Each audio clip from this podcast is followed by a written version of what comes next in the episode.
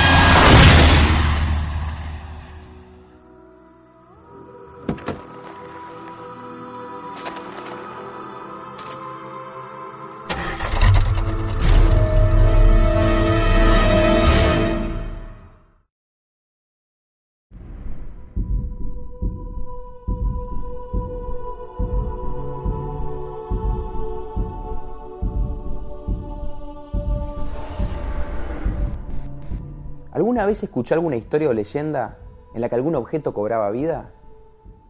Es difícil de imaginar, suena extraño, y lógico que un objeto inanimado se mueva por sí solo.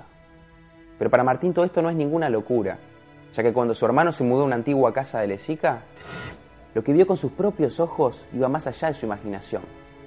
Algo inexplicable y aterrador para la mayoría de las personas. La viuda negra. Era una de esas tardes de invierno frío y lluvioso, cuando Martín ayudó al hermano a terminar de preparar la casa a la que recién se había mudado.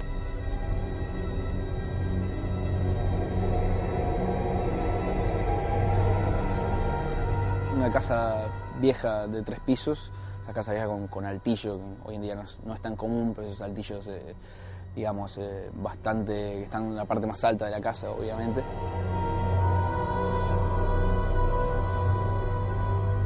Pero lo cierto es que Martín quedó hechizado enseguida por el altillo. Y le pide permiso al hermano para ir a ver qué había allí. El hermano lo que le ofrece es una suerte de intercambio. Bueno, yo te doy la llave, vos fijate lo que hay en ese altillo, pero bueno, limpiámelo. Que obviamente que es una casa abandonada, imagínate lo que podía hacer ese altillo lleno de cosas viejas y quién sabe de cuántos años atrás. En este caso le da las llaves eh, y el hermano menor sube a ver un poco lo que había en el altillo. No tiene problema en abrir la, cerradura, si viene la vieja. Abre bien y lo que se encuentra es un, lugar eh, lleno de cosas como uno justamente se imagina los desvanes viejos.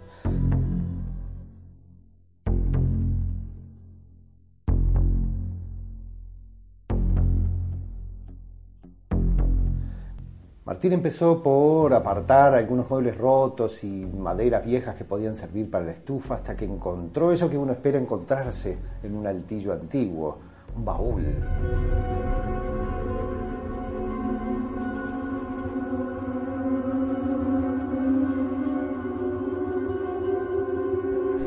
Se empieza a ordenar, eh, pone las maderas hacia un costado,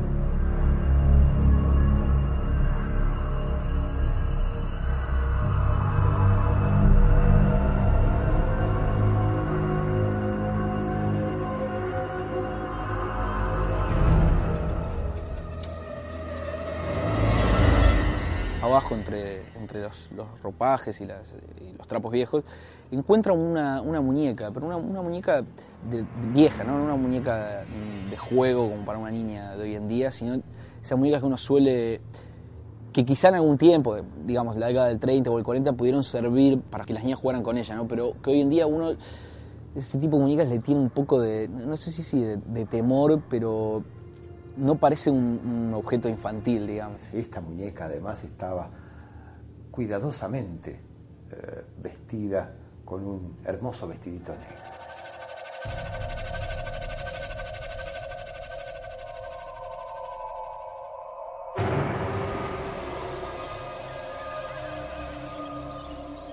Aquella muñeca me puso especialmente nervioso. Empezó a cruzar por la cabeza la fantasía de que esa muñeca lo miraba, tanto que se dio vuelta varias veces con aquella sensación absurda.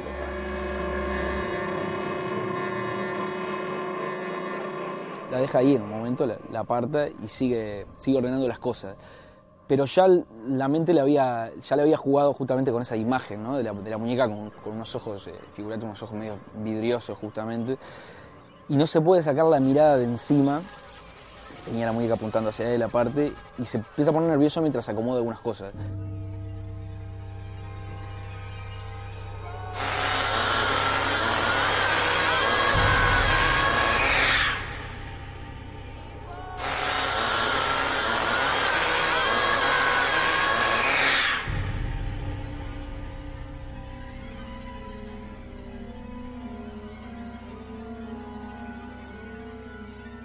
Pero eso no acabó con la incomodidad, porque ahora el atardecer lo estaba dejando un poco a oscuras y a Martín se le empezó a cruzar la inquietante idea de que la tela se movía.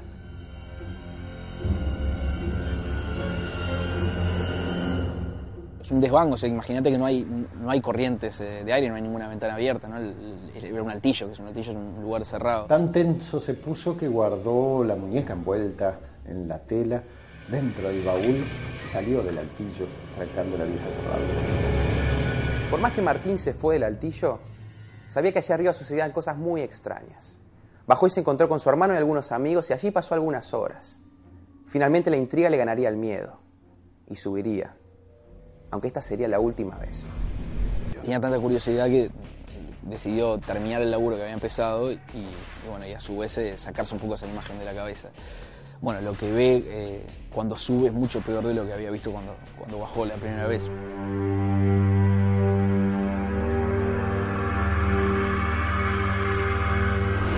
Entró sin hacer demasiado ruido, seguramente para que nadie reparara su escape. Pero cuando cerró la puerta del altillo tras de sí, lo que vio le cortó la respiración.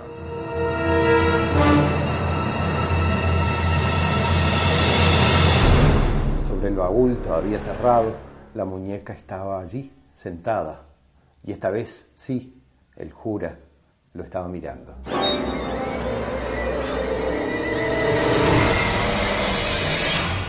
Mira la muñeca, se, se acerca hacia ella pensando, bueno, ¿qué habrá pasado? No, no le habré puesto, le habré dejado afuera en realidad, pero él había cerrado el baúl y había puesto la muñeca adentro. Se da vuelta, cuando gira eh, para abrir la puerta, todavía ya nervioso, ya asustado, cuando llega a la puerta, la quiere abrir,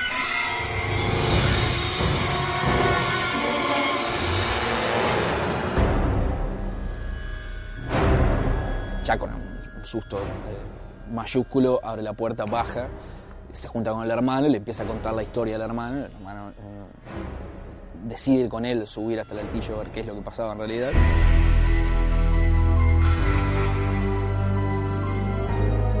Cierto es que cuando subieron al altillo no había muñeca, ni sobre ni dentro tampoco del baúl.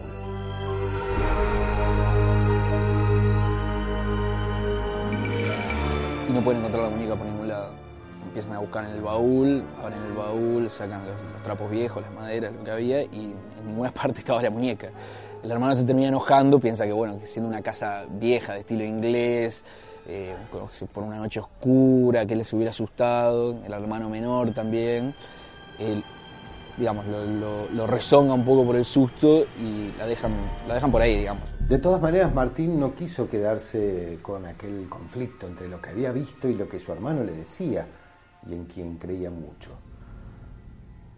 Así que las siguientes veces que pudo ir a visitar a su hermano, empezó a preguntarle a los vecinos y a averiguar sobre el pasado de aquella casa.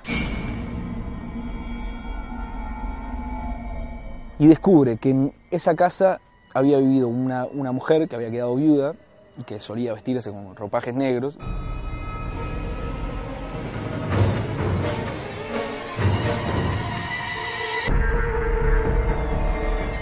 Sería seguramente por eso que los gurises del barrio, de la cuadra, que a veces tienen su crueldad también, empezaron a llamar la viuda negra.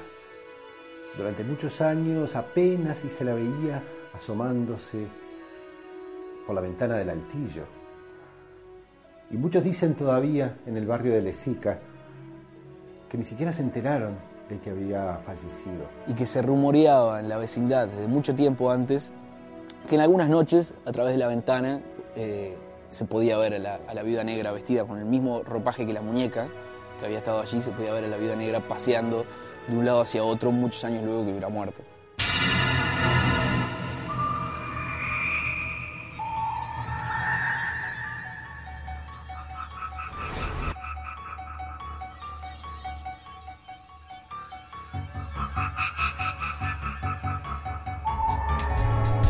Cuentan que ciertas veces se puede llegar a ver una silueta oscura que vigila desde lo más alto del altillo. Un alma encerrada en su propio dolor que observa el implacable paso del tiempo. También se habla de esa muñeca vestida de negro que supo asustar a la mayoría de los vecinos del barrio.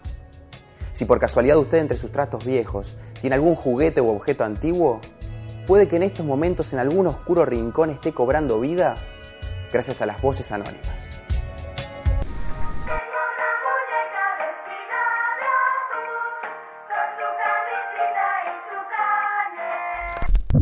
thank